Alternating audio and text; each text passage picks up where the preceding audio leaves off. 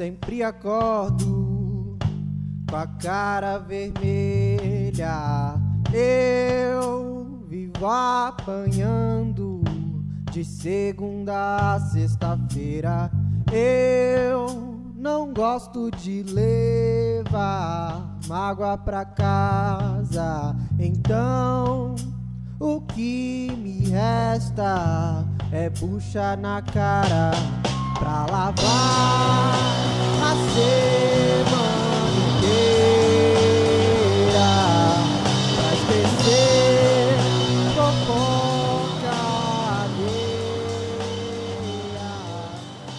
Fala galera, beleza? Aqui quem tá falando com vocês é o Pedro, trazendo pra vocês mais um HQ Sem Roteiro Podcast.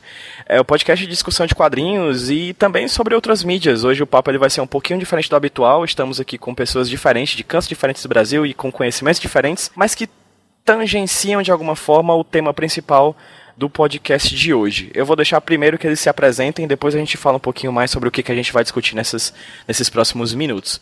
Vou começar com a minha amiga aqui de Fortaleza, Nanda. E aí, Nanda, tudo bem? Se apresenta para quem tá ouvindo a gente, quem é você, o que, que você faz da vida. Alô, é, eu sou a Nanda, eu sou produtora independente, eu faço produções culturais no Ceará, em Fortaleza, e faço parte do selo independente Banana Records, Banana Records, e também faço assessoria de algumas bandas, como Astronauta Marinho, faço coisa pra porra.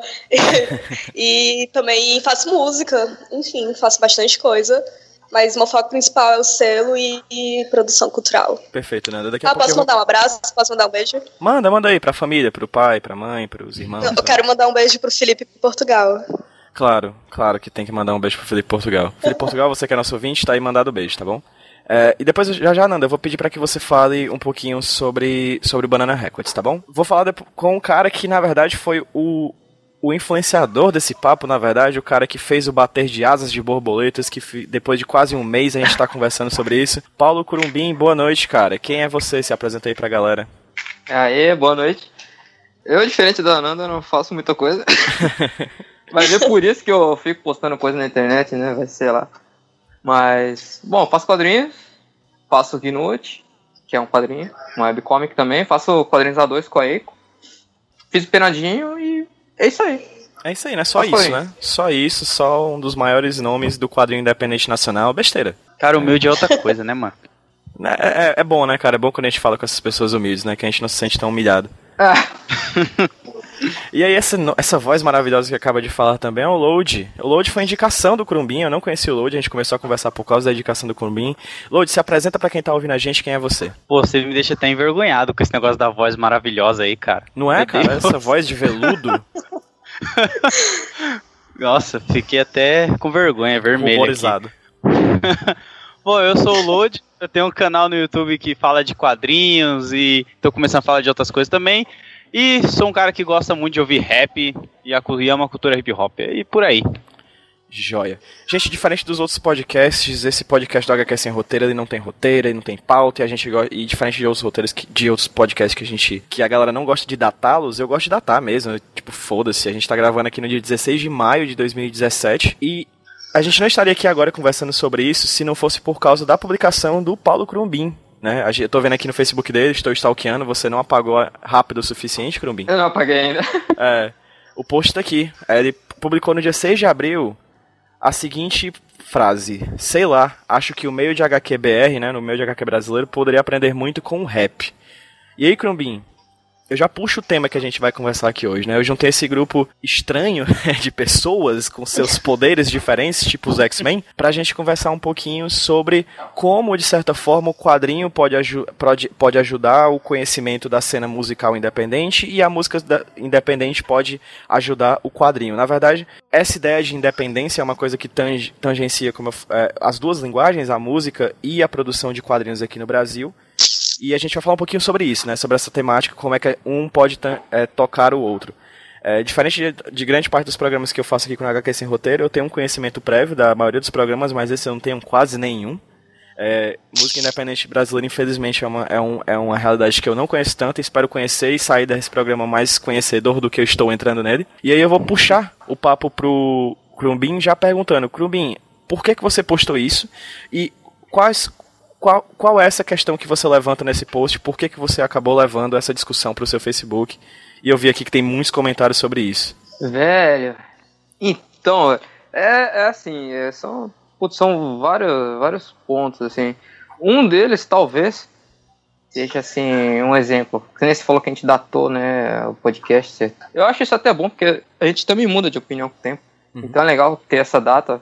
E mostrar que ah, naquele aquele dia lá eles estavam pensando assim, assado, e depois, sei lá, pode mudar ou não. Mas, tipo, agora mesmo, assim, a gente sentou aqui para fazer o podcast. E aí nessa aqui abriu o YouTube. O Shomon acabou de lançar uma música nova, assim, de. Enquanto a gente tava se preparando para fazer o podcast, o cara acabou de lançar um, um som novo aqui. E isso é um dos pontos, assim, que eu acho muito massa, assim, de. Que os. Que, que os caras de raps, mano, conseguiram achar um, um meio de estar tá um ano inteiro lançando material novo, manja, assim, tipo, é, um exemplo, assim, a gente em quadrinhos, a gente geralmente espera ah, uma Comic Con acontecer no fim do ano, um FIC, aí, pô, o que que fulano vai lançar no FIC e tal, na Comic Con, aí o que acontece? Acaba concentrando todos esses lançamentos de quadrinhos no mesmo mês, no final do ano. Então, enquanto isso no rap, pô, uns dois dias atrás o Rincon também tinha, ou foi ontem mesmo, o Rincon tinha acabado de lançar um som novo também.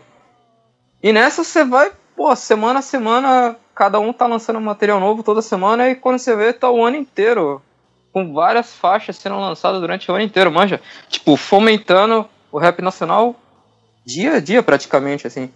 O mais próximo que a gente tem disso seriam, tipo, a webcomic, as tirinhas. Mas aí, aí já é outra aí a gente já tá falando de uma mídia realmente menor, não, não é o caso, que os caras lançam uma faixa inteira produzida e tal. Aí essa é uma outra coisa que eu acho que, pô, será, cara? Será que também a gente. Será que é bom a gente concentrar todos os lançamentos no fim do ano, por exemplo? Isso é algo até que, quando a gente, por exemplo, a gente vai se inscrever para para participar do STZL da Comic Con XP, né? Aí lá eles perguntam assim, você artista, o que, que você vai estar tá lançando na Comic Con? Manja, de, já, já rola até esse estímulo, assim, de da gente preparar algo para estar tá lançando lá no evento. E ao mesmo tempo eu tô vendo que, pô, essa parada de estar tá lançando, o, o também tinha acabado de lançar um som novo. Enquanto isso, tipo, no rap você tá o ano inteiro sendo alimentado, assim, quase que diariamente, assim, tá rolando um som novo. E numa.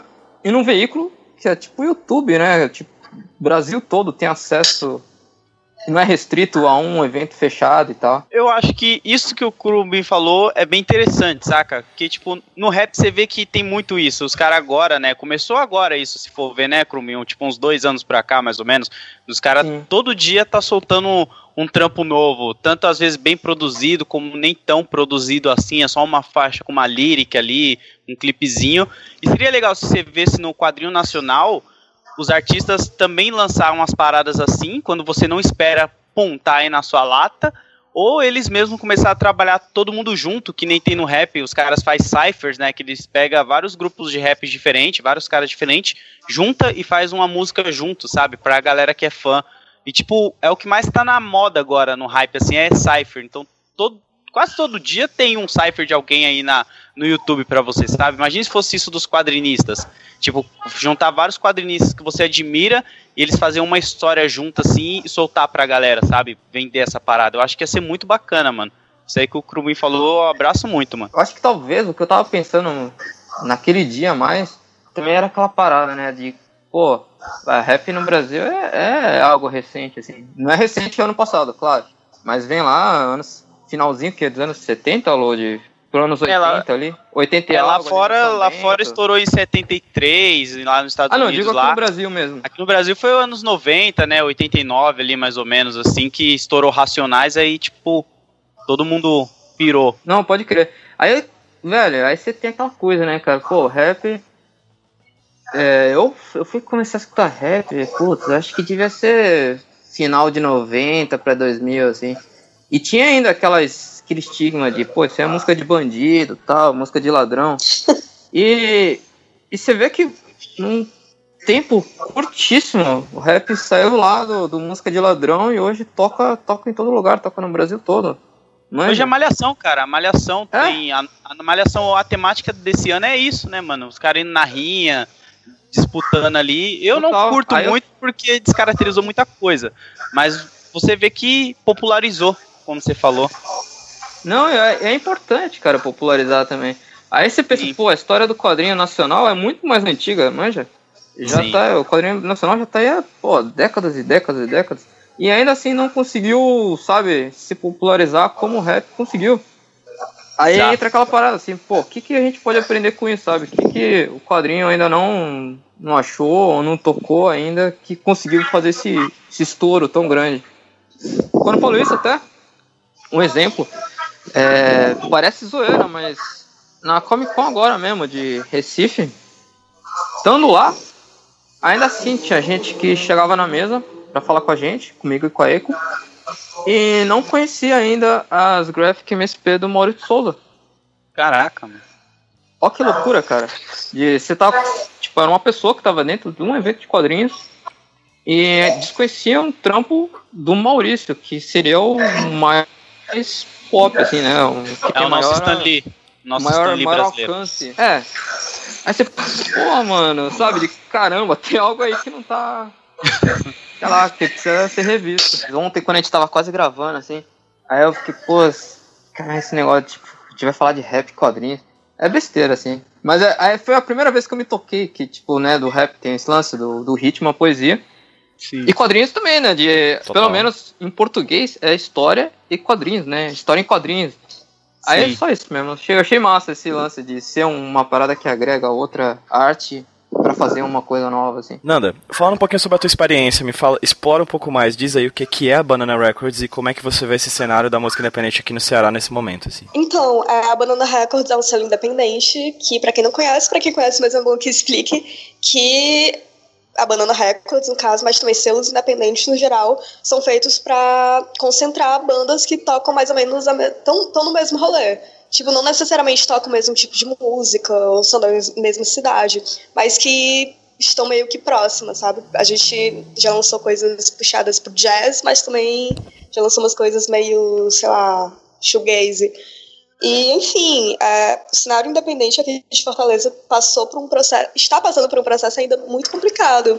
Porque, tipo, no Brasil mesmo, o rock, que eu, detesto falar que eu trabalho com rock, porque é muito estranho, mas, enfim, o rock no Brasil sempre foi muito forte, assim. é, antes dos anos 70, 80, 90, mas a partir dos anos 2000, 2010, principalmente, passou por um período turbulento que é basicamente nenhuma banda de rock faz sucesso hoje em dia. Não toca mais no Faustão, sabe? Não toca mais na rádio. Não que isso seja de grande importância, mas enfim. Mas a partir de 2014, talvez, as bandas começaram a meio que. Porra, não preciso tocar no Faustão pra viver de música, entendeu? Mas aí também entrou um outro detalhe, que, caralho, eu não tô conseguindo viver de música. E aí, pelo menos a Banana Records é, tem meio que esse projeto de ajudar as bandas e a gente mesmo a tornar isso viável na- nas nossas vidas. E, enfim. Ai, eu taquei um murro no celular agora. E é isso. Nanda, uma dúvida. Eu, por exemplo, tenho uma banda. Qual é a vantagem minha e da minha banda de entrar em um selo como a Banana Records ou como outros selos de bandas por aí? Então, além de tu conhecer outras bandas que estão também dentro desse selo, os selos acabam te ajudando a distribuir o teu som, seja fazendo publicidade ou distribuindo no sentido de, sei lá, colocar no Spotify ou no Deezer e fazer mailing, que o mailing é uma coisa que as galeras não estão ligadas, mas tipo, vocês estão ligados quando vocês recebem é, e-mail, tipo, fulano lançou um disco. Só que, enfim, o título seria mais. E é isso, tipo, os selos geralmente fazem esse tipo de trabalho. E também fazem shows, organizam turnês e fazem intercâmbios. Por exemplo, a Banana Records lança bandas de fora de Fo- de Fortaleza. E a gente acaba trazendo bandas pra, pra cidade, entendeu? Isso é uma, vejo isso como uma vantagem muito grande. Além de levar bandas de Fortaleza pra fora também, claro. Com, com Ah. bandas amigas e com selos amigos também. Isso, é, isso, é, isso que você falou é muito louco, assim, que eu até tinha falado, se não me engano, acho que não sei se foi pro Load, mas que eu, eu venho mais do hardcore, assim, eu escuto rap, mas porque o rap e o hardcore estão muito próximos, assim. É. Tanto que, vai, eu, como eu disse, eu tava hardcore, punk e tal, e tem coletâneas, tipo, não sei se vocês conhecem a Epitaph, que é um, também é um selo gringo, que até então era, Isso faz tempo já, mas era um selo de hardcore. Aí a partir do momento eles começaram a também a trazer banda de rap pra dentro desse selo. E esse foi um uma das primeiras vezes que eu, que eu começava a escutar rap, assim, porque eu ficava, porra, velho, o que que aconteceu? Cadê, cadê, tipo, essas músicas, velho? Aí era, era estranho pra mim, mas tá, firmeza, tá no CD também. Aí, eu- aí, eu, aí eu, eu também tive banda. Aí isso que, ela, isso que ela comentou, assim, é muito louco, assim, que por ainda conhecer algumas pessoas também que continuam na cena do, do hardcore e tal. Aí eu vejo, cara, que louco, assim, os malucos que tocavam comigo lá em Santos, hoje estão fazendo, tipo, turnê na Europa, manja, assim. Tipo, ou o caso do Muqueca de Rato também, que já foi pro Japão até, assim, fazer turnê no Japão. Aí você, cara, tipo, é um, é um nicho tão nicho, assim, de, do hardcore tosco, assim, tipo, música mal feita de propósito. Mas que eles dão um jeito e toca na Europa, toca, tipo, a turnê na América Latina, turnê no Japão. Aí, eu, porra, e a gente no quadrinho, que é uma parada, que a gente faz um trampo mais, vamos dizer, mais abrangente, vamos, teoricamente mais pop. A gente ainda não conseguiu dar esses rolês assim, mas... Mano, eu posso fazer uma comparação? Eu, eu acho que vocês vão entender. O selo da tipo, a Nanda ela tem o selo de gravadora, né, de, de banda e tudo mais. Hoje em dia, no rap nacional, os próprios MCs lançam seus trampos, né? Tem o MC da que ficou famoso por isso, né? Ele mesmo fez estudo, divulgou, estourou e hoje ele tem a Laboratório Fantasma. Hoje tem outros pequenos selos assim pequenos que estão surgindo de MCs que se juntaram. Se você for ver, isso que o rap tá fazendo bem dizer, recente, né, de o próprio cara fazer os seus trampos e divulgar, foi o que a Image Comics fez lá atrás, né, nos anos 90. Os desenhistas saíram, criaram o selo Image Comics e estouraram, mano. Então, tipo, Pode será crer, que não falta isso crer. pro quadrinho nacional? Olha que loucura. Olha como uma coisa acaba batendo com a outra, né? Tipo, é- é muito Não, louco é- isso, mano. Isso que você falou, não, é total, cara, é pertinente. Eu, eu não lembro também com quem que eu tava trocando ideia, mas eu acho que foi na Ugra. A Ugra é uma loja aqui de São Paulo. Que eu fiquei assim, caramba. Ah não, acho que eu cheguei a twittar sobre isso uma vez. De. Com a entrada da, da Amazon aqui no Brasil, né? Quem não tem editora, meio que ficou mais submundo ainda, manja, assim, de. Sim. É, é- menos uma porta que tá vendendo quadrinho a rodo aí. E a gente não entra porque a gente é independente, não tem CNPJ e tal pra, tro- pra trampar com a, com a Amazon.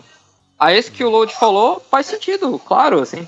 De, sei lá, um coletivo, eu conseguir formar uma empresa a partir desse coletivo e conseguir entrar na Amazon a partir daí, não sei. Fazendo um paralelo com o que a Nanda falou, Crumbin, é, eu vejo muito que os seus funcionam talvez muito como coletivos também, né? Nanda, uma dúvida, tipo, quando Sim. vocês se reúnem com a galera, tipo, de bandas diferentes, vocês não acabam criando algo conjunto? Sim, não, sem dúvidas. Tipo, a gente, citando um exemplo, é, tô organizando agora uma turnê de um cara aqui de Fortaleza chamado Caio Castelo, que não é do selo Banana Records, adoro falar Records, mas que, tipo, a gente, a gente vai fazer uma turnê com o Teus Hits de São Paulo e o Rodrigo Dias também de São Paulo, mas que, tipo, é, são de meios diferentes, mas que acabaram se juntando por causa de um selo, basicamente. E sobre o que vocês falaram, é, a maioria dos selos brasileiros, os- principalmente os maiores, tipo a Balaclava Records, é, a Honey Bomb, se não me engano, foram selos que surgiram a partir de bandas. Que, tipo, as bandas acabavam, ou, sei lá, ou começavam, e viam que meio que precisavam é, espalhar os trabalhos. E acabavam fazendo esses selos, que era tipo pra formar parcerias mesmo. A Balaclava Records é, veio também do meio hardcore, que é o Single Parents. Não sei falar o nome dessa banda direito. Mas é isso. é, eu acho que acho super válido isso da- dos quadrinistas se juntarem e formarem coletivos, porque os selos são praticamente coletivos, entende? É isso. Crumbin, você já participou de coletivo de quadrinhos, né? Cara, é, é difícil isso, porque o- o- no caso foi o Pandemônio. Uhum. Mas foi uma parada muito rápida, assim. Era uma época assim que foi num FIC e na época era muito bom assim ter um stand. Não era não era mesa assim. A, a parada essa coisa de mesa veio surgir mais com a Comic Con Experience. Já tinha, mas só foi se consolidar mesmo com a Comic Con XP. Aí como a gente tava nessa de, pô, vamos pegar um stand e eram muitos quadrinistas também. Aí a gente pensou, como é que a gente vai lidar com o dinheiro?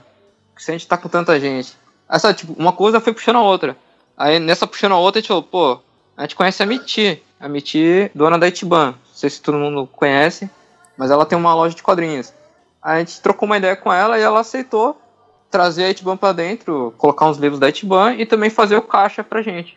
Aí meio que foi montando. Foi, um, foi algo muito rápido, assim. Não dá, não dá nem pra falar que teve uma vida longa, assim. Foi praticamente. Esse coletivo surgiu para dar conta do evento, praticamente. Aí, Mas não houve uma experiência que tenha influenciado criativamente vocês, assim, vocês produzindo ou coisa do tipo? Cara, o Gnut saiu de uma brincadeira do Pandemônio. Dessa do coletivo, assim, que a gente, ah, já que a gente tá todo mundo aqui trocando ideia junto, aí surgiu essa ideia de fazer webcomic com um tema em comum para todo mundo. E foi dessa brincadeira que saiu a ideia do Gnut. O. Ah, esqueci o quadrinho do Victor, também saiu daí. Ah, esqueci agora o nome. Do Otônio? Do Otônio, exatamente. Ou posso ter errado, se eu falei besteira, você corrige depois aí. O Vitor que tá ouvindo a gente vai falar contigo aí. Uma questão que, pelo menos que eu vejo como uma pessoa completamente leiga do mercado de música nacional, é a questão da mídia, do aspecto da mídia, quando eu falo mídia, de distribuição, né? CDs, etc. E agora MP3 e agora também com o streaming do Spotify. Nanda, como é que você está vendo essa, esses mecanismos atuais para a produção de música? E aí eu vou fazer um paralelo posteriormente com o Crumbin e com o Load sobre a questão do streaming de quadrinhos. As discussões sobre o streaming é uma coisa bem complicada, porque o Spotify dá pra dar, tipo, migalhas pros artistas nacionais, entende? E pros internacionais também. Tipo, a porcentagem que eles ganham e o e os plays que os artistas recebem, com o dinheiro que eles recebem também de streaming, é uma coisa muito pequena. E isso gera uma série de, de críticas. E apesar de dos artistas independentes do meu meio é, é, usarem esse tipo de serviço, eles acabam optando assim por não ter o Spotify como principal. Claro que a gente acaba usando por, enfim, para mais pessoas conhecerem e poderem ouvir os nossos trabalhos. Mas a gente usa, sei lá, o Bandcamp ou o YouTube mesmo. E no caso do CD físico, a gente acaba fazendo nós mesmos e vendendo, assim, porque isso acaba sendo muito mais lucrativo e mais fácil do que o streaming. Porque o streaming é uma coisa que a gente está começando a conhecer agora, sabe? Eu trabalho com isso já faz um tempo, mas a gente não sabe direito como funciona, a gente está aprendendo. E acho que isso é de todos os selos, de todos os produtores. Porque, enfim, é complicado e tem a questão de distribuidora também, porque não somos nós que vamos lá no Spotify e upamos a música. Tipo, tem milhares de distribuidoras que a gente ainda está aprendendo a se comunicar. Enfim, é complicado. Mas eu acho que tende a melhorar e eu espero que Spotify e também as outras mídias ouçam as críticas, porque os artistas uh, necessitam desse dinheiro para viver, né? Complicado. Uma dúvida, em questão de dinheiro, essa galera que quer viver de música atualmente, de música independente, junto com o seu da Banana Records, qual é a maior forma de faturamento de vocês? Uh, evento. Os próprios uh, a gente né? praticamente, uh, a gente praticamente não ganha dinheiro em, com streaming nem com mídia digital a gente faz eventos e, e é isso, na verdade. E para falar a verdade, viver de música no Brasil não é uma realidade para quase ninguém, principalmente música independente. Tipo, eu não vivo de música e nenhum artista do Marcelo vive de música. A maioria ali é, tira uma renda massa, massa entre mil aspas, assim, e uma parte da, da vida deles se deve à música, mas, tipo, não é o principal ou não é rentável, assim, entende? Ainda é bem complicado. Eu diria impossível até, mas não vou desestimular os ouvintes. Olha só, achamos é um, mais um paralelo entre o quadrinista e o músico independente no Brasil, na é verdade? é. É difícil viver disso, né? É difícil viver disso, ponto. Ah, né? De qualquer tipo de arte, né? É difícil. Putz, no rap você escuta essa frase Diz aí, Load. É direto. desde quando você começa a pôr pé, você já começa a ver os caras falando desde o começo. A Nanda tá com tanta raiva que até derrubou alguma coisa aí. Pô, Nanda, um dia você vai viver disso, não precisa quebrar as coisas. e, Load, pelo teu conhecimento da cena do rap, como é que é a distribuição e coisas relacionadas a shows e coisas do tipo, assim, o faturamento em cima dessa produção artística? Pô, cara, eu, eu não posso falar, tipo assim, que nem a Nanda com mais propriedade, porque ela já uhum. trabalha, né, com isso. Eu acho que é um pouco mais da visão dela. Porque eu vejo que a galera distribui tudo de graça, né? Você vê que tem som no YouTube, eles soltam um clipe no YouTube, Facebook, tu, todas as redes deles assim, perfis que você segue deles, eles compartilham falando que isso é o som novo, põe para download, Spotify e por aí vai. Então eu acho que essa galera mesmo, eles ganham mais com o show mesmo, né? Vendendo ingresso para show, evento que eles fazem, palestra, provavelmente eles também cobram alguma coisa. Então eu acho que essa galera ele, eles faturam mais nesse lado do que pelo próprio som, sabe? Que nem, o, o MC da mesmo é o maior exemplo, né? Que ele vendia o CD dele no metrô até a dois real. Então, tipo, o cara desde ali já vendia a parada baratinho para divulgar mais do que sair por cima lucrando. Então, isso nossa, é uma parada mano. bem louca. Te cortando agora, nossa, hoje eu fico mal mal, assim. Que uma vez no trampo, assim, faz uns anos já. Um maluco que trabalhava com a gente lá, ele ofereceu, pô, então, tal, tem um CD aqui do Aí eu não manjava, cara. Eu, esse CD aqui da Emicida, tal, se quiser, cinco mango tal. Eu não comprei, velho. aí hoje ficou, porra, olha só. Olha aí como o mundo dá voltas, né, Kurumi? Parece que o mundo, parece que o jogo virou, né, queridinha? Ou seja, comprem os CDs da banana, porque é daqui uns 10 anos, né? Ou seja, itens raros de colecionador, na é verdade? É.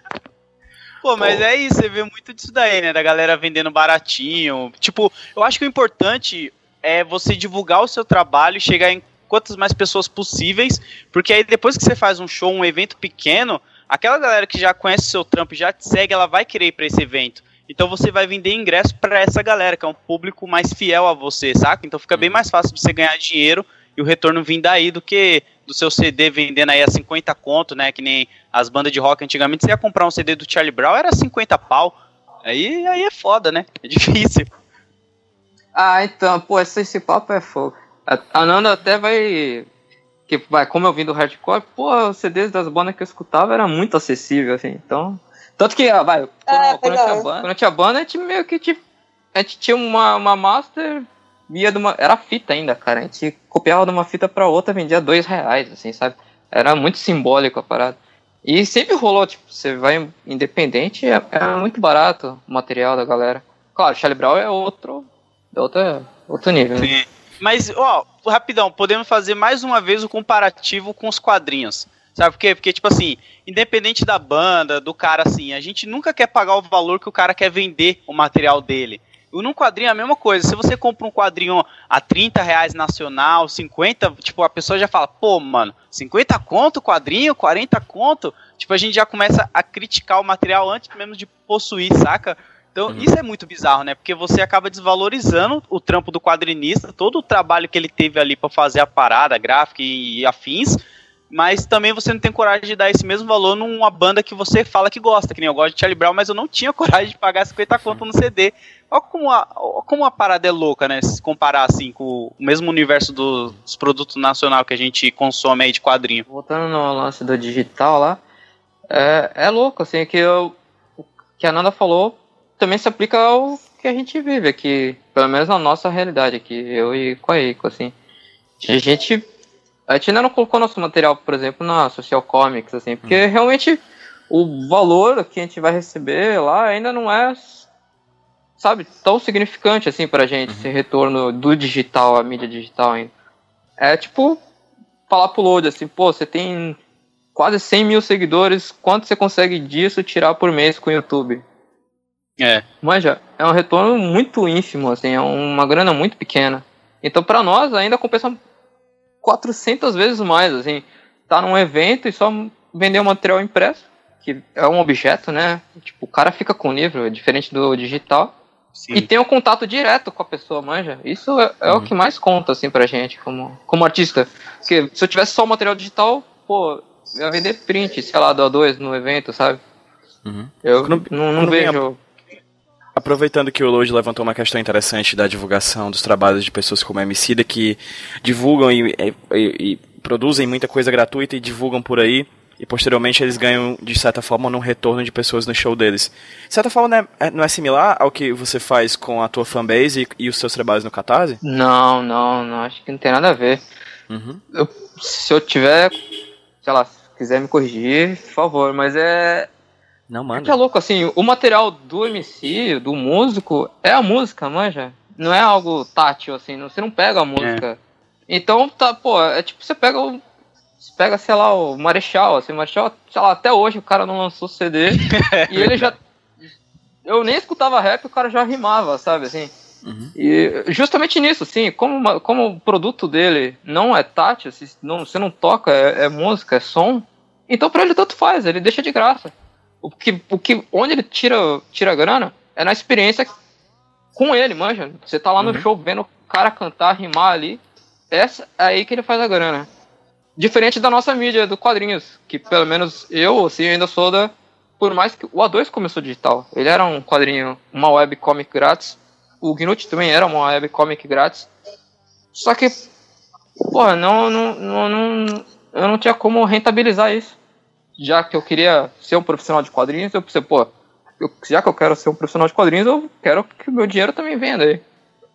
Se eu colocar de graça, diferente do músico, como é que eu vou fazer uma grana? Não, então, é, eu não sei como funciona no rap, mas pelo menos no meio que eu faço parte, é, uma boa parte do dinheiro que os artistas, artistas recebem também vem do merch, tipo CD, camisa, essas coisas, não necessariamente só dos eventos. Até porque tem eventos assim que os artistas não nem recebem dinheiro, entendeu? Tem produtor muito otário nesse, nesse Brasil. Mas, tipo, uma boa parte da, da- do que os artistas recebem é de merch também, de, de CD e de camisa. Inclusive tem um selo, é a Power Records de Recife, elas foram para pro Sudeste para nem sei, foram pro Sudeste com dinheiro de merch, assim, praticamente. É um exemplo. Mas também não sei como funciona o rap. Não, pra aproveitar que tu falou agora. Queria te perguntar uma coisa. O Lud estava falando do exemplo do Emicida, né? No caso, tu consegue vislumbrar, assim, de memória, alguma banda que hoje seja uma grande potência nacional, coisa do tipo, principalmente daqui do Ceará, se possível, que você tenha visto os caminhos desse, dessa banda, tipo, do, do, do, do independente mesmo, desse, dessa questão mais inicial até um, um, um grande, um maior amplitude de sucesso nacional e coisa assim? Os próprios Selvagens da Procura de Rei.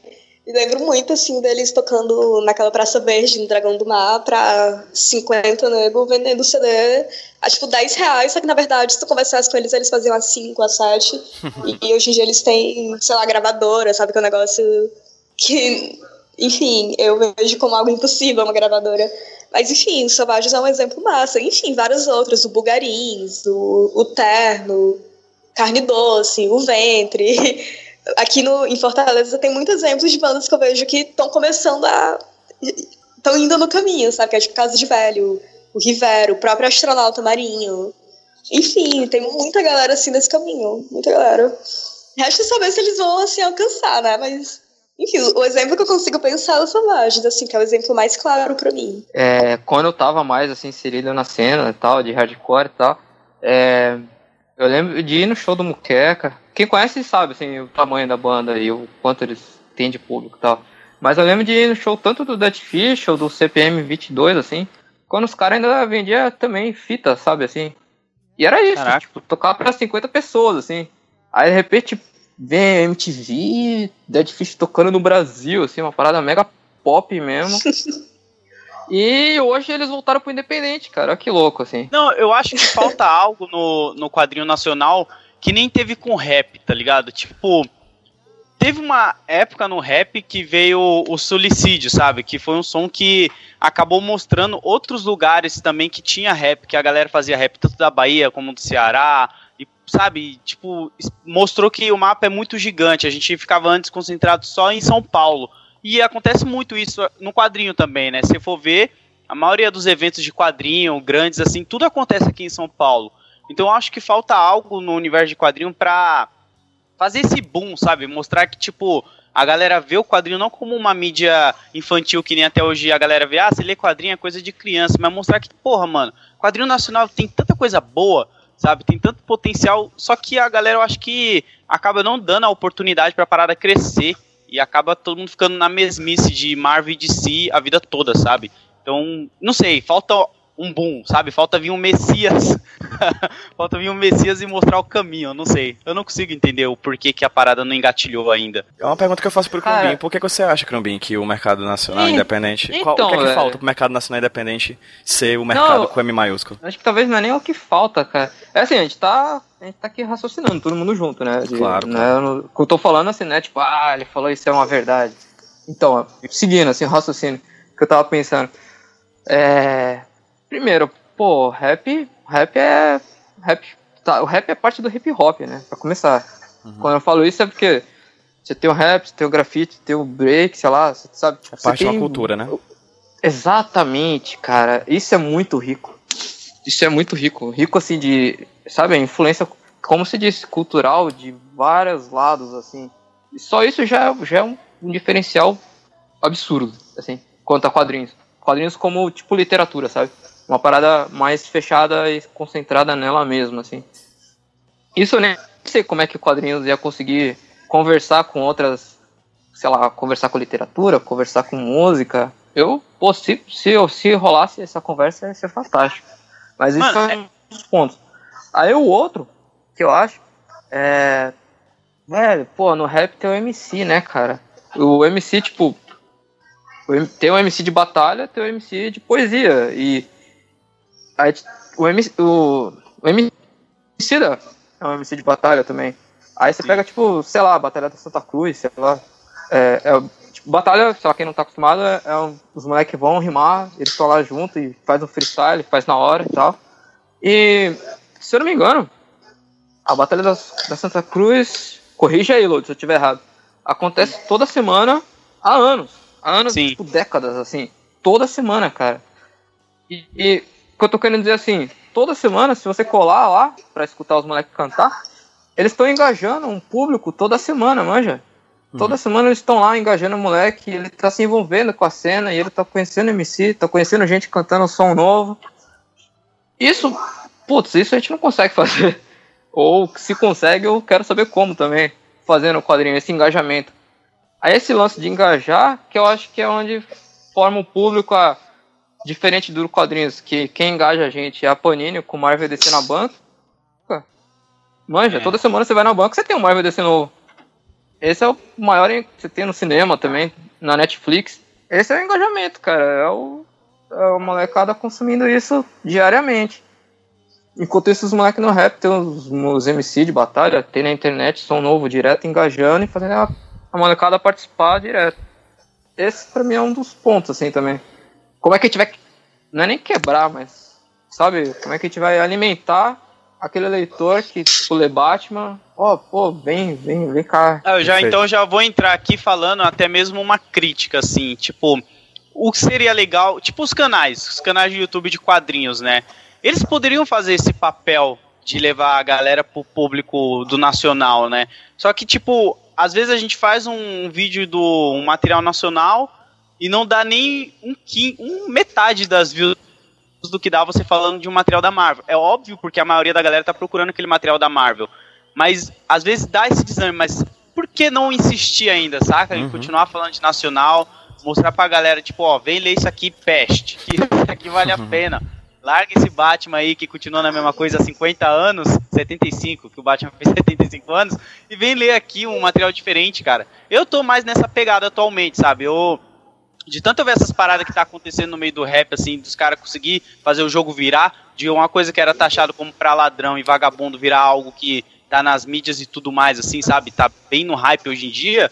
Por que não fazer isso com o quadrinho nacional? Você começar a, se aproximar mais do autor, em vez do seu inscrito pagar pau pra você, porque você tem um canal no YouTube, ir atrás do quadrinista que fez o material que você fala. Essa parada que o Lodi tava falando, nossa, velho, é tipo, sem dúvida foi o que fez eu escutar rap, deve ter sido o que fez o Lodi escutar rap e todo mundo, assim. Total, total, concordo 100%, cara. Não, às vezes eu, sei lá, tô Não, vai, escutando você- o, o Eduardo aqui, tipo, rap também de São Paulo, aí ele fala aqui, tipo, ou o Oji, ele fala aqui, sei lá, da, da sei lá, sabe, da consolação, assim, na música. É quase Sim. surreal, assim, você, cara, o cara tá rimando, tá, tá falando, tipo, da minha rua, praticamente. Isso é muito brutal, assim. E só o material nacional é capaz disso, ter esse, essa proximidade. Que é o que faz eu curtir muito rap, assim, eu escutar, porra, o cara tá falando justamente aquilo que aconteceu na esquina ali. É, isso que é da hora. São cronistas, né? Você pode pegar muitas músicas aí e transformar em quadrinho facilmente ou em tiras mesmo. Isso é louco. Não, eu só ia falar que, tipo, essa parada do, dos canais de YouTube não falarem de quadrinistas eh, brasileiros, nacionais, eles. Os canais de música também são, tipo, muito bizarros. Eles falam do Arctic Monkeys há cinco anos, mas não fazem a menor ideia do que é um selo independente. Também acho Olha isso ridículo. Eu acho que isso tinha que mudar um pouco, sabe? Tipo, focar um pouco mais no nacional, mesmo que vai cair as suas visualizações, que é o que acontece mesmo, mas tipo, cara, ficar sempre no mesmo, na mesma tecla comentando trailer de filme e essas coisas, cara, sei lá, eu não tô mais nessa pegada, saca? Eu tô na pegada de ler mais nacional do que gringo agora, pra tentar mudar alguma coisa e ajudar o máximo dos meus amigos que eu conseguir, cara. Eu tô nessa pegada atualmente. E querendo ou não, é um diferencial, né, cara? Porque a gente tem a Sim. ideia de que ah, fazer quadrinhos, assim como fazer música no Brasil, é dar murro em ponta de faca. Sempre foi e vai ser durante muito tempo. Muito tempo. Que isso talvez não mude nunca. Mas é, é sempre, é sempre você lutar contra a correnteza desse, dessa música e dessa, desse quadrinho que vem de fora. A gente tem uma grande É. influência musical, assim, é muito difícil você pegar um Spotify de qualquer pessoa que tá passando assim na rua. Você vai pergunta, cara, o que é que você tá ouvindo? É muito difícil você não ter tipo 90% das músicas das playlists a não serem estrangeiras, né? É muito difícil. E aí, Ah, velho. Putz. Mas aí você vai. Não que eu curta muito. Uhum. Mas a gente teve, tipo, Charlie Brown, sim, teve. Raimundos, Los Hermanos, Racionais, o MC da Crioulos. Sempre rolou, cara. Sim. Então, assim, eu não tô dizendo que não existe uma produção. Exi- A produção existe, ela é muito grande, né? A Nanda aí tá- deve estar, tipo, agenciando, sei lá, caralhada de, de, de- banda. Essas bandas produzem muito, né? A, questão é, é porque as o acesso não é difícil também. Mas é. Não sei, é uma cultura, cara. Eu não sei co- como é que a gente luta contra essa cultura de consumir o que é de fora. Eu Não sei, juro. Então, tipo, Então. ó, uma outra parada assim que eu fico, fico pensando assim, tipo, eu- de novo, o rap, pô, tinha, sei lá, até, até anos 90 era aquela parada, música de bandido tal, não toca na rádio, não tocava nem na MTV direito também.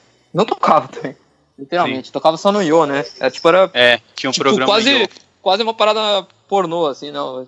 Só aquele programinha. Enfim. Aí, aí hoje a gente tem, que nem a gente falou, o cara acabou de lançar um som aqui no YouTube, de graça, pra download grátis. De graça, literalmente. Que é aquele papo que a gente teve agora há pouco, de soltar o som de graça. Aí, aí a gente volta agora pro, pro quadrinho, né? Se a gente sai da webcomic, assim, vai pros eventos. Aí tem aquele lance que o Load até comentou do preço do material e tal. Pra mim mesmo, assim, eu digo, se eu me coloco como leitor e não conheço o material da pessoa, às vezes eu vejo assim, pô, sabe, de, sei lá, 20, 50 reais, assim, um trampo que eu não conheço. É uma grana, cara. É uma grana, assim. Eu, como leitor De mesmo, arriscar, ficaria em dúvida se eu compraria. É. Enquanto no rap o cara botou o som de graça, manja. Ah, o acesso era grátis, assim, era só o cara escutar, curtiu, aí ele pode ir lá comprar uma camisa, um boné e achar outros meios, assim. Aí às vezes eu fico um pouco nisso, assim, de. É até meio bizarro, assim, mas o quanto o quadrinho, por N motivos, acaba sendo até elitista, manja. Uhum. Você pegar Perfeito. uma salva. Não, total, cara. É elitista, assim, de. É, é difícil você arrumar material realmente barato. É Barato caro de- comprar pra- quadrinhos no Brasil. É caro. Exatamente. Sim. O que, tipo, um moleque da periferia mesmo, assim, que, que sei lá, pô, vou, vou gastar 10 mangos na passagem de busão ou vou comprar um quadrinho. Quer dizer, você nem compra com 10 reais um quadrinho hoje em dia. Você compra um mensal. É. É, é, é, é louco isso, cara. É, Eu, eu acho que talvez esse é um dos méritos do rap, assim, de conseguir, manja, conseguir ser o mais Uhum. mais direto, assim, o mais acessível possível. Acho que na música no geral, não só no rap, isso faz sentido, sabe? Só um adendo. Ah, eu, pô, o, o Load tava falando agora há pouco, justamente de scan, né? Que é o que a gente tá falando agora, assim, de, o lance da, de ser acessível. Tipo, ó, esses dias eu, eu dei uma, uma entrevista pra uma revista sobre por que, que não chega quadrinhos na periferia, saca? E eu, eu falei o que o Cruminho acabou de falar, tipo, a gente tem que pensar que, tipo, o público da periferia, ele gosta de ler também, sabe? Ele tem aquela imagem Claro. que só empina pipa e joga bola, mas não é, cara. Tipo, a gente lê também. Só Claro. que, tipo, é difícil um moleque do nada da periferia que mal consegue dinheiro pra comprar um pipa, pegar 10 conto ou mais e comprar um gibi. sabe? É mais fácil alguém incentivar esse moleque a ler, mostrar alguma forma para ele ler e ele curtir tanto e querer gastar o dinheiro dele com aquilo que é mais fácil do que você esperar a boa vontade dele, sabe? Porque eu acho que eu, pelo menos, alguém chegou e me influenciou. E igual as scans, cara. Eu acho que as scans, ela tem um forte trabalho nisso, sabe? Tipo, tem muita coisa gringa que eu leio via scan e se eu realmente gosto, eu vou lá e compro o material físico.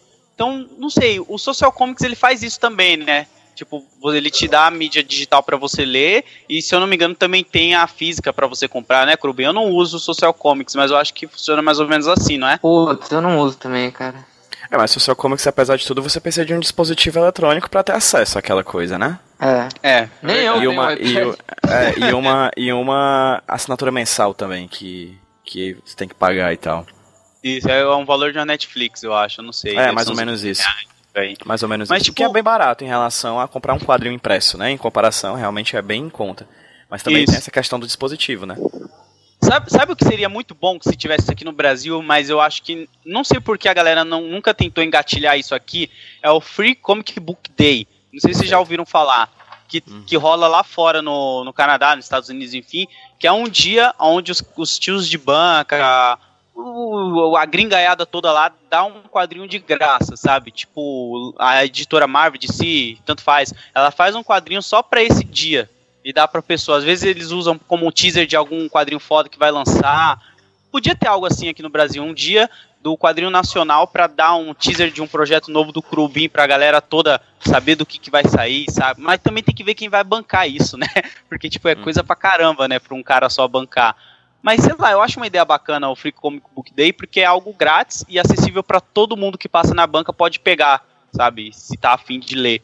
Então acho que faltaria um, um desse aqui também pra ajudar a divulgar os quadrinistas nacionais e tudo mais. Acho que a, acho que a Devir tentou fazer, ou fez, sei lá, mas rolou aqui no. Rolou daquele Tentativa, jeito, né? Sei lá. É uma tentativa. É que falar em nível de Brasil é impossível, cara. O Brasil é muito grande. Mas eu acho que teve uma, uma intenção, pelo menos. Aproveitando esse gancho que tu abriu aí, é, Crumbinho, eu vou perguntar pra Nanda uma coisa. Em questão de Brasil, assim, é, a Nanda é de Fortaleza e, consequentemente, ela, tem um tra- ela trata com pessoas aqui de Fortaleza, mas não somente de Fortaleza, como ela falou aqui no nosso papo. E, Nanda, eu queria te perguntar, como é que é essa questão do cenário? Assim, como é que você vislumbra o cenário nacional, mas mais especificamente o nordestino, assim? Há uma diferenciação hoje em dia com questão de internet, você tem um vínculo com, a- com o sudeste, com o sul, com o norte, etc., com o centro-oeste, aí esquecendo, coitado do centro-oeste. É, então, assim, tipo, é, vocês têm essa, essa, esse, essa, essa.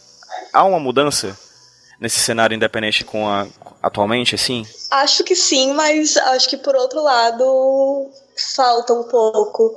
Porque, sei lá, 10 anos atrás a gente não, não, não pode citar bandas do Nordeste que, sei lá, é, vendiam mais do que 100 mil discos, talvez.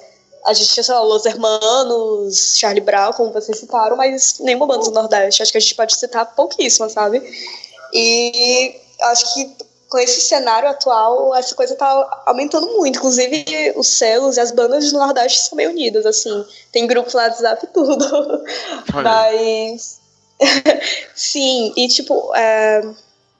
como a palavra? O intercâmbio entre as regiões também são muito mais simples. Tipo, a gente consegue fazer uma turnê de uma banda do Rio de Janeiro e de Vitória, como foi o caso do, My Magic, do Lang Langs e do Ventre, no Nordeste, no Nordeste inteiro. Eu acho isso muito massa e tende a crescer, mas também acho que o Nordeste ainda é meio desvalorizado, sabe? A galera ainda tem essa cultura de dizer que existe música do Nordeste, existe sotaque nordestino. Sendo que, enfim, as cidades são todas diferentes, etc. E é uma tecla que eu bato muito, que, tipo, galera, não existe música do Nordeste. Perfeito. Mas, enfim. Existe música Nossa, do Ceará, do interior do Ceará? Esse, Existe música. É porque ninguém fala música do Sudeste, tá ligado? Todo mundo fala música de São Paulo. Perfeito. Não, música cara, do Ou Rio. música do perfeito. Rio, etc. Perfeito. essa parada que a Nanda tá falando é total. Assim, eu também, eu, às vezes eu fico, eu me pego pensando nisso também de. É, sei. Putz, é, é, é aquela. De novo, posso estar equivocado. Mas é aquela coisa. é, hum, sei lá, quase todos os quadrinhos que eu leio, assim. É. Sei lá, é, é um, é um- são os diálogos meio padrão paulistano, assim, sabe? Digo nas palavras mesmo, na construção da frase, até assim, eu não enxergo. al- poucos casos assim eu enxergo realmente assim que ah, esse quadrinho, pô, que diferente isso aqui, sabe, de a construção de algo, ou o jeito que vocês falam, ou uma gíria que eu não sei o que significa. É bem raro isso acontecer. E quando eu tive agora em Recife, é que eu não tô com os quadrinhos aqui perto. Teve uns três, assim, que eu, eu enxerguei isso, cara. Eu achei muito legal. Eu cheguei, uhum. tipo, eu li eu. Cara, que massa, cara. Cês, tipo, essa galera aqui, sei lá, de, de Olinda, tipo, eu tô vendo isso no texto, sabe? Uhum. Isso, isso é muito legal mesmo. Enxergar cabeça, essa, essa diferença. De cabeça eu lembro de duas obras, assim. Uma era Annabelle, do Pablo Casado e do Thales Rodrigues, né? Que se passa aqui em Fortaleza. E o Tungstênio, do Quintanilha, que se passa na Bahia.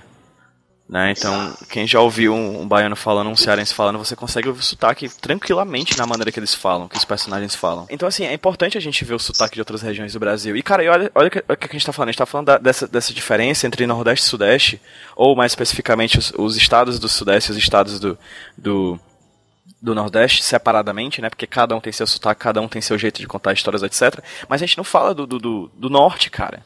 Imagina o tanto de quadrinho que está sendo feito Sim. no norte, no centro-sul, no centro-oeste, no centro-oeste, no, no, no, sul do Brasil, assim, imagina os sotaques que estão sendo postos nos quadrinhos e, consequentemente, nas músicas, né? De cada um desses lugares. É, isso foi, foi meio que o que o Lodi falou lá do suicídio, né, não, Lodi? Sim, porque o suicídio ele veio, ele mostrou, né, mano, que, tipo, tem raps nos outros estados do Brasil, sabe? Tipo, pô, mano, tem cara fazendo rap na Amazônia. Sabia que tem um grupo de rap na Amazônia? Índios mesmo, que fazem rap Cara, isso é muito louco, né? De você ver, tipo, você acha que não tem. Não que na Amazônia só tenha índio, tá, galera? Não tô falando isso. Mas é que tem um grupo mesmo indígena que faz rap, cara. Isso é muito foda. E, tipo, a gente não tinha noção dessas coisas até vir um suicídio. Pelo menos eu não tinha, e eu acho que uma boa parte de uma galera também, pelo que eu vi de comentário. E mostrar a galera de Alagoas, da Bahia, do Ceará, Pernambuco. Tem um, uma galera foda demais, mano. Então, tipo, isso é bacana, sabe? Eu acho que falta isso no quadrinho, sabe? ganhar um soco assim na barriga de geral, assim, mostrar que, tipo, pô, dá uma lida no quadrinho nacional, porque tem uma galera foda em vários estados aí, vocês não valorizam. É, eu vejo muito isso quanto aos. A todo tipo de arte, na verdade, mas música, talvez quadrinhos, é, gringos também. Porque, tipo, falando de música, conheço, assim, é, zilhares de bandas dos Estados Unidos, da Inglaterra, enfim, da Europa e aqueles lados. Mas, tipo, eu não conhecia uma banda da Argentina, ou do Uruguai, ou do Peru.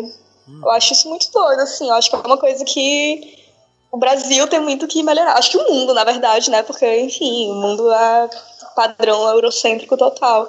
Mas que é uma coisa que deveria muito melhorar. Tipo, esses, esses países estão aqui no nosso lado, sabe? Uhum. Acho que não para mim e pro Paulo, que a gente mora no Ceará, né? Mas tá aqui do nosso lado, entendeu? Essas galeras fazem música, essas galeras fazem quadrinho, fazem teatro. E eu acho que a gente devia ir atrás de conhecer mais. Uhum. É uma coisa que eu até conversei com o João Lin em um podcast que ele é quadrinista lá de Pernambuco.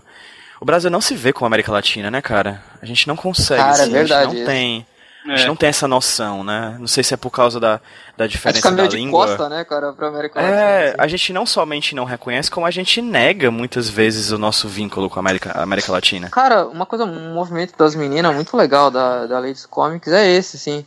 É, eu cheguei em dois, dois eventos que elas fizeram. Em ambos os eventos elas convidaram quadrinistas mulheres da América Latina, cara. Isso foi muito legal. Uhum. Esse último, último teve em São outra, Paulo. Outra chilena, não foi? Eu não vou lembrar o nome elas agora. Elas trouxeram uma quadrinista, se não me engano, do Peru. Oh, que massa. Muito legal, assim. Muito legal. Eu acho isso muito massa. Inclusive, tem uma banda aqui do Ceará que fez uma turnê na Argentina recentemente. Tipo, quase ninguém soube. Eles fizeram uma turnê tipo, com selos. É o mesmo trabalho que a gente fez aqui no Ceará, só que na Argentina. Que é o pessoal do Casa de Valho, a banda. Irado. Irado. É muito, é, muito, é, é, muito necessário isso, cara. A gente fala de um diálogo nacional, mas a gente tem que falar de um diálogo América Latina também. Sim. Sim. E o... É necessário. Uma, tipo, voltando rapidão lá no que o Lodi tinha falado, de youtuber influenciar e mostrar e tal. Já acontece, cara. Faz no mínimo uns dois anos pra cá, assim. Tem gente que chega em nós, assim, quando a gente tá lá no, vendendo material e fala, pô, foi fulano que indicou, eu conheci sei lá, dois quadrinhos, ou o Guinan falou, o Pipoca Nankin, sempre, tipo, sempre tem um ou outro que chega por recomendação de youtuber, assim, isso eu acho muito massa. Tanto que, pô, até eu quero que tenha mais youtubers ainda, sabe? eu não vejo por que não. Sim. Mas, ao mesmo tempo, cara, no rap, o- até o Lodi pode falar depois, sim, tem o, pô, o rap cru lá, eu esqueci o nome dele. Ronald Rios. Exatamente, tem ele, tem o. Dele Faustino? O Guilherme 13 lá. Ah, o Fala do Z3. É, que são os caras que eles pegam esse material, tipo, não só nacional, alguns, alguns são só nacionais mesmo, que os caras falam, isso eu acho muito legal.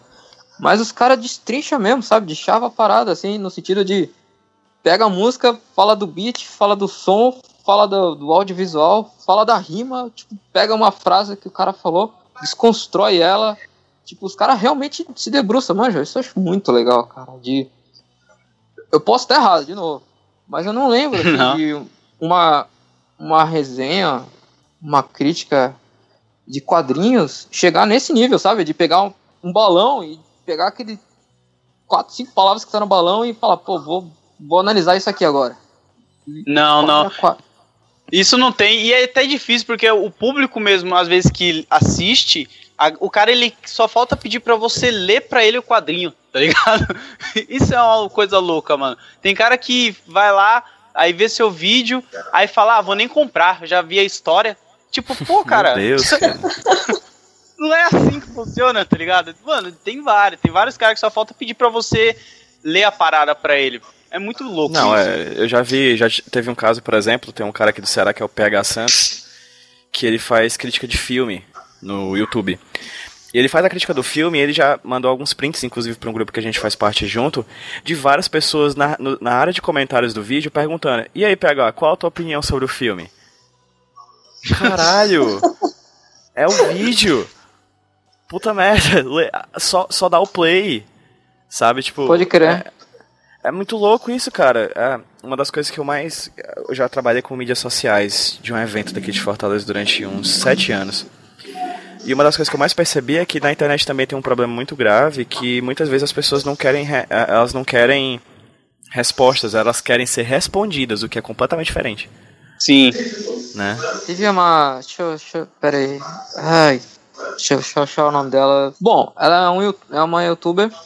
É, papo de fotógrafo. Papo de fotógrafo, o nome do, do canal dela. Ah, eu sei quem é. A Carol Cariani, eu acho. É, isso. Mano, achei muito legal, cara. Assim, que nem o, o Load falou, não teve um mar de views. Mas ela, com, sei lá, com o que ela sabe de fotografia, que ela é fotógrafa, ela pegou, se não me engano, as graphics em MSP e foi, e foi desconstruindo do ponto de vista dela como fotógrafa, manja. Esse tipo de trampo eu acho fantástico, que é parecido com o que o Rap Cru faz lá também, o que, o, que é de mostrar pro público, manja, e de ir desmanchando a obra. Eu digo no sentido de que meio que tá educando também as pessoas a não só ler e quadrinho pra frente, passar a página e chegar no final da história. Teve um vídeo que eu fiz lá no canal onde eu mostrei como o rap e o universo de quadrinhos é praticamente um só, um pega influência do outro. Peguei o grupo Uten Clan, que é bem famoso, bem grande, todo mundo conhece, e mostrei pra ele que os músicos mesmo se influenciaram em Homem-Aranha, Marvel, DC, os caras já viraram capas de música, o, o Ghostface Killer mesmo já apareceu no Homem de Ferro. Tipo, eu fiquei mostrando tudo isso. Tipo, o vídeo, ninguém ligou pro vídeo, tá ligado? A galera não quis saber disso. Eles querem saber de, sei lá, top 10 curiosidades do Homem-Aranha, sabe? Tipo, coisa bem mastigada mesmo, só pra eles engolir. Isso que é bizarro, porque você incentiva eles a ir atrás da informação, mas eles já querem a informação ali. Eles não querem ter o trabalho de ler pra conhecer o personagem e tudo mais.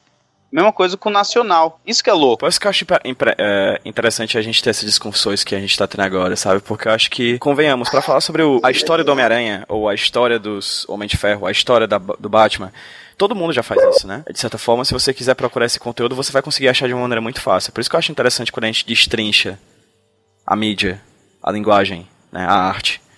E é isso que a gente tá fazendo aqui agora. Será que não é aquela parada do. Vai, é um Homem-Aranha, um Batman, a galera já tá envolvida com esses personagens há décadas, sei lá, anos, né? Então rola essa empatia, né? De ah, vou, vou lá. Mesmo que eu já saiba, eu vou lá escutar mais, porque eu já conheço, eu já tenho uma relação com o personagem. Enquanto que o material nacional ainda é tudo muito novo ainda. Talvez daí pode acontecer o desinteresse também. Uma outra Mano. parada do rap, assim, que é é, faz parte do rap, assim, desde sempre, assim. Posso estar errado ou não, não sei, sei lá. Vocês também, sei lá, fala também. Mas é a questão política, cara. Eu acho que isso é a base do rap, assim. Sim. Quando eu falo de os MCs, a uma grande maioria, eles são claros, assim, quanto às posições políticas, estão falando. Na própria música, os caras falam sobre política, mas... Enquanto no Brasil, não sei, eu vejo que ainda ou rola um desinteresse ou um receio por parte de muitos autores, assim. Aí, sabe, fica aquela coisa meio turva, assim, de. Sei lá, assim. Isso eu, eu sinto também. Essa, essa é uma, de- uma das, das diferenças, assim, de rap quadrinhos também. Nanda, é seguinte, é, você também gosta de quadrinhos, né? Isso você falou, por exemplo, sobre o Felipe Portugal no começo do papo. É, apresenta aí pra quem tá ouvindo a gente é, uma banda que você acha interessante ser indicada e um quadrinho que você acha interessante ser indicada. Pô, acho impossível eu indicar um um quadrinho sem ser do Felipe, né? Mas eu gosto pra caralho do Libre. Ah, não, pronto, esquece o Libre. Não esquece, depois procurem. Acho que o meu quadrinho favorito, que inclusive eu vou tatuar, é o Menino Concha, do Felipe Portugal. E uma música muito difícil, mas eu pensei aqui na, no nosso último lançamento da Banana Records, não puxando sardinha pro meu lado como assessora. Claro mas que realmente. mas é porque realmente a Banana lança muita coisa, e o nosso último lançamento foi música chamada Da Pé, do Astronauta Marinho, que é uma banda instrumental aqui de Fortaleza, muito foda. Load, um quadrinho Eu. e uma banda. Uma banda. Banda, então, eu vou de Charlie Brown Jr., Planet Ramp aí. Olha aí. Se for grupo de rap, ou rap mesmo, eu vou falar pra Pode ser. galera escutar, mano, um BK, que o BK Castelos e Ruínas, cara. Esse álbum tá demais, cara. Eu não paro de ouvir ele. Tem um do Jonga também, que saiu recentemente. Mas, mano, é que tem muito álbum foda, eu vou ficar aqui a noite toda. O do Emicida também, Oji, Oji, escute Oji. Mano, tem muita galera. E um quadrinho nacional e gringo, pode ser? Manda. Um gringo que eu vou indicar pra galera aí, maiores de 18 anos, é a Pro, que é um quadrinho que eu li recentemente, assim, que eu curti pra caramba, do Garfienes. Garfienes é foda, né, cara? Uhum. O cara manda bem pra caramba. E um nacional, eu vou indicar um, que é o da editora Draco, mano, que é Space Opera, que é uma parada sci-fi, assim, bem bacana, mano. Eu acho que a galera vai curtir pra caramba. E os do meu amigo Paulo Crumbin, é lógico, né, mano? É, Curte tem aí, fazer a média, né? Pô, tem que fazer uma prosa. Pô, o Gnut, cara, é uma aula de cor, cara, a parada. Eu fico bobo quando eu abro a parada. E o incrível é que ele conseguiu imprimir e as cores ficam vivas. Não tá aquela coisa morta, tá ligado? Você sente a parada toda. E ele tá ligado que eu tô falando é verdade. Não tem nem como achar que eu tô metendo louco, não. Que quem comprou sabe do que eu tô falando. Mas é isso. Essas são minhas valeu. indicações. Show de bola. Paulo Rodrigo Vieira. Bora lá. Tipo, é um nacional, um gringo e um som? Rapaz, nada não, mas se o Load falou, então pode. Se quiser falar um internacional também, Nanda, manda aí, a gente tá nessa. É. Velho, ah, ó, tipo, essa, essa. Aqui eu tava olhando aqui a estante. Aí eu lembrei de uma outra parada, assim, que no rap. Sei lá, o Load eu acho que vai concordar também, que é aquela questão de. Volta e meia se escuta numa rima um MC fazendo referência a outro MC das antigas, Porra. sabe assim? Verdade. Isso eu acho brutal, cara, no rap. Aí no quadrinho, pô, a galera só fala do Maurício praticamente, manja? Parece que não tem nada além disso, assim. Aí eu fico, pô, cara, sabe? Claro, tem as suas exceções. Mas tem muito autor, cara. O Marcati agora vai fazer 40 anos de quadrinhos, assim, sabe? Uma parada absurda, de quadrinhos independentes, literalmente, assim. O cara tem a própria impressora até. Eu, pô, sei lá, era pra ele estar com uma exposição no MASP até, assim. Mas enfim. É, voltando. É, ah, então, eu falei tudo isso porque eu ia indicar o Tezuka, cara. Tipo, o cara é um mestre, assim, dos quadrinhos. Aí quem nunca leu, eu ia indicar o Dororo, do Tezuka. Muito bom. Ô, mano, Muito bom. Dororo é muito foda. Dororo é foda. Não é não? Me desculpa, mas tem um filme e tem um jogo pra PlayStation 2 também do Dororo que é muito foda, cara. Dororo é foda. Aí de um quadrinho nacional, pô, cara, ó, é, desse ano, te falar que uma das coisas que mais me impressionou, assim, que eu não botava muita fé, talvez, ó, mas enfim, o trampo é muito, muito bom, cara. É Ultra Vortex, do Vitor Bello. Velho, esse trampo é muito, muito massa, cara. Ele é meio, parece um zine, assim. É um desenho feio pra ser feio mesmo, assim. Uma estética, essa é a estética do cara. E é muito bom, assim. Quem tiver a oportunidade de conhecer, Úlcera Vortex, do Victor Bell. Qual que é a música? Uma música? Ah, a banda. O grupo. Nossa, vixe, é tanta, cara. Que nem, uma, uma uma das coisas que eu, que, eu, que eu acho muito massa, assim, no rap, é justamente também essa parada de... Mais pra cá, assim, de pra cá eu digo...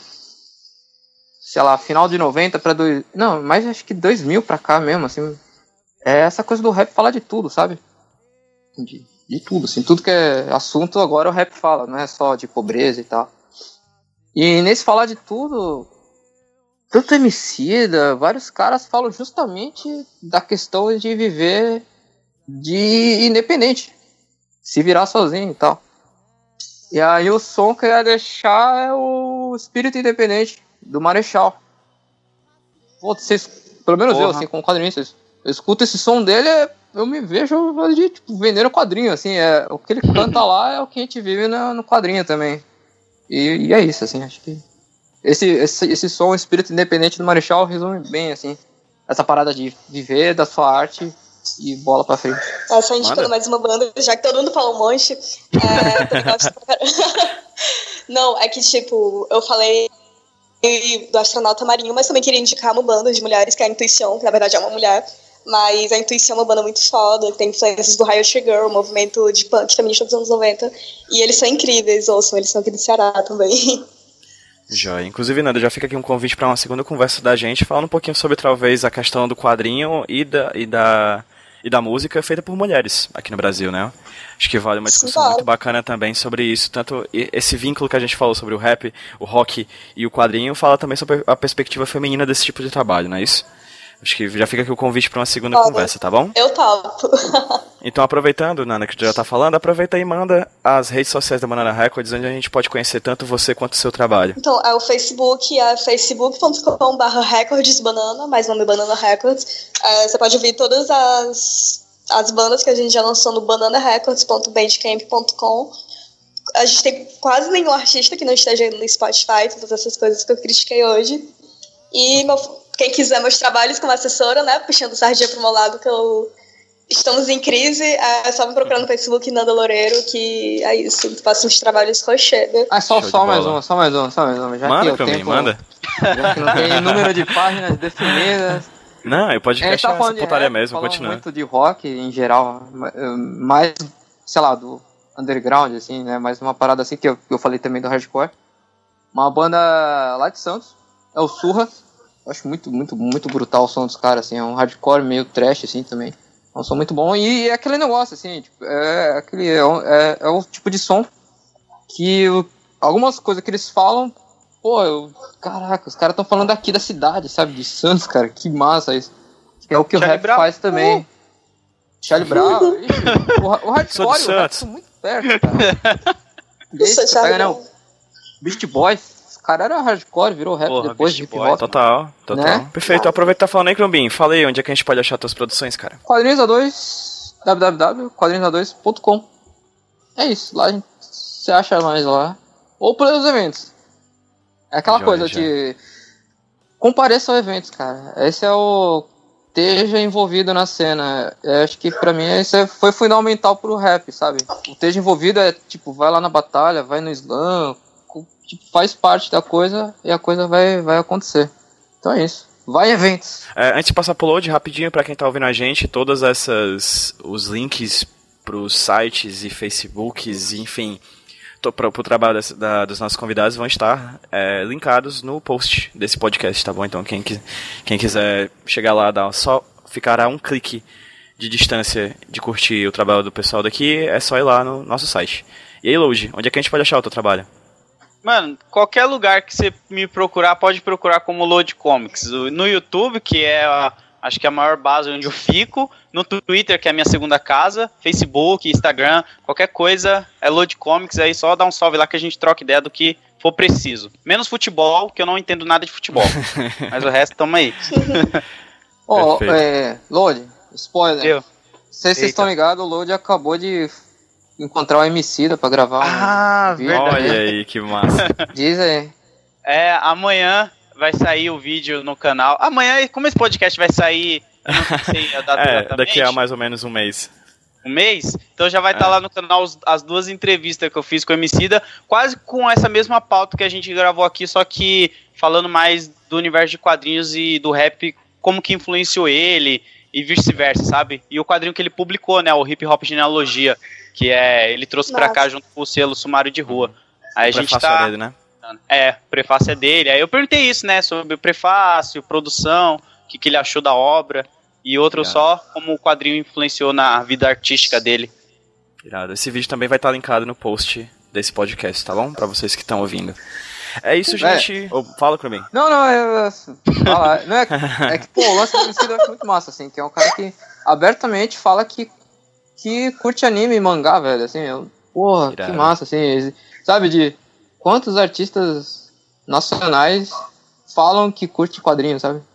Sa- E sabe o que é mais louco? É quando ele Aí, olha tipo- pra você e fala assim que ele tá vivendo o plano B dele. Porque o plano A era ele ser desenhista nacional de quadrinho mesmo. Caralho, que foda. Ele, ele, Ele no vídeo a fazer, tá lá. né, um zine.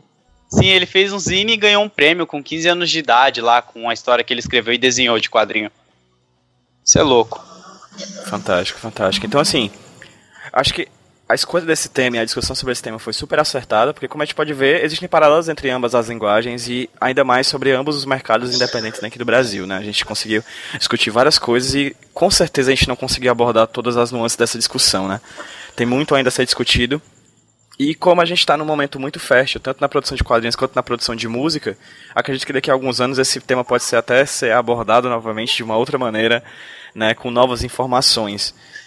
É isso, gente. Eu gostaria muito de agradecer a vocês. Né? No começo do Papo Curumbim reclamou que eu não tinha falado que eu, que eu deveria ter começado com rap. Eu não sei fazer rap, né? Aqui no, no Ceará a gente sabe fazer rap, mas também sabe fazer repente, a gente sabe rimar também, a gente tem uma cultura muito forte disso.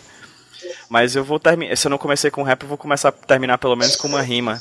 É, aos convidados, gostaria de agradecer muito a vocês. Foi massa, admirei a lucidez. Aos que ouviram, foi muito bom fazer o HQ sem roteiro mais uma vez. Agora vamos se despedir no 1, 2, 3. Tchau, gente. Até a próxima.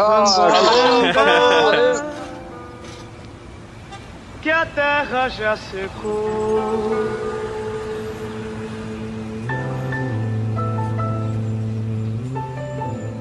A terra secou, né? O nome dessa música é Espírito Independente. Fala justamente da terra da música ter secado. As pessoas têm esquecido qual era o fundamento de se fazer música. Muitas vezes se igualaram nos padrões. Começa- Começaram a fazer umas coisas que não tem sentido pra arrumar dinheiro. Os primeiros caras faziam música não faziam música por dinheiro. E os verdadeiros sabem de onde eu vim, reconhecem quando os versos são de coração. Um só caminho, mas que música é uma missão. Não rendo pra gravadora, quer me pôr sob pressão. Não sei fazer o som do momento, eu faço do momento um som independente. Demora pra lançar, pra fazer, demora pra tu perceber que tamo junto, é só você. E foda-se CD, eu tenho conteúdo lírico. CD é só matéria, mas rimas ferem teu espírito. Underground é o Sou pé no chão e honro o sangue do meu sangue. Eu jamais dei meu sangue em vão. Meu sonho de vida e se divide em longevidade e visão. Mas sem neurose, igual Calypso, se eu puder vendo um milhão. O tempo passa, deixa engolir quem precipita. Eu com o tempo vou em mais lugar. Amor dos meus se multiplica. Eu trago o que é eterno pra escrita. Não é simples, rima explica. Meu disco nunca vai sair, vagabundo. Meu disco fica Discman, nos 3 em 1 caseiro. No trabalho quando o patrão não tá vendo. Meu disco tem sentimento verdadeiro. Se tu não tem, desculpa se não tá entendendo. Eu vivo a rua, trabalho como quem foca um legado. Sou igual vendedor de revista Ocas, tá ligado? Meus tempos sem notícia não diz que eu tô parado. Quer dizer, se prepara, vai vir vários rap bolada nos riscos num guardanapo. Posição mil, letra no arquivo. Processo é louco, cada vez mais seletivo. Não tem swinger, insiste. Não tem flow, escreve livro. Não tem letra, desiste. Se não tem show, se mata ao vivo. Eu ouço as conversas de rap sempre com tom de saudade. Tempo bom que não volta, assunto já tomou a cidade. Setembro 7, vamos voltar à realidade. Não tá faltando rap, tá faltando é rap de verdade. Um por amor, dois pra levar mensagem. Diz pro patrocinador fortalecer rangue e passagem. Caixa de som pesado, mic bom que depois vi. Quem nunca viu vai sair do show tipo caralho, viu os cria aí. Rap é sentimento, mão pra cima geral. Não preciso pedir barulho, ninguém faz porque é real. Vídeo disso aqui na net, é claro que não tem meu aval. Computador no capta emoção espiritual. Isso pra mim é um ritual. Sessão de sacrifício, há mais de 10 anos na pista. O sangue pulsa igual no início. Viver disso é difícil. Raro chega esse nível, mas eu amo tanto que eu faço que esse amor vai ser possível.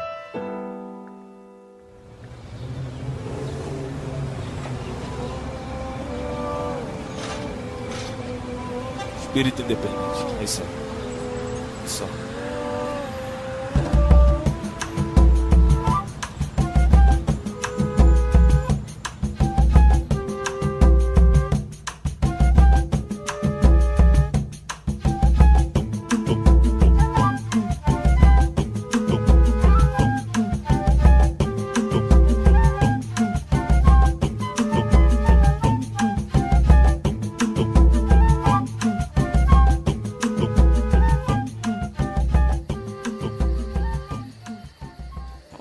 Paulo caiu, eu acho. Não, o Paulo agora tá mostrando em vídeo, eu tô vendo tu Eu pelado. tô aqui, aí, tô aqui. Eita, cara, pera aí, rapidão. É, pior que tá mesmo em vídeo ali, ó. Ah, Pronto, Tá aí ainda? tá assim.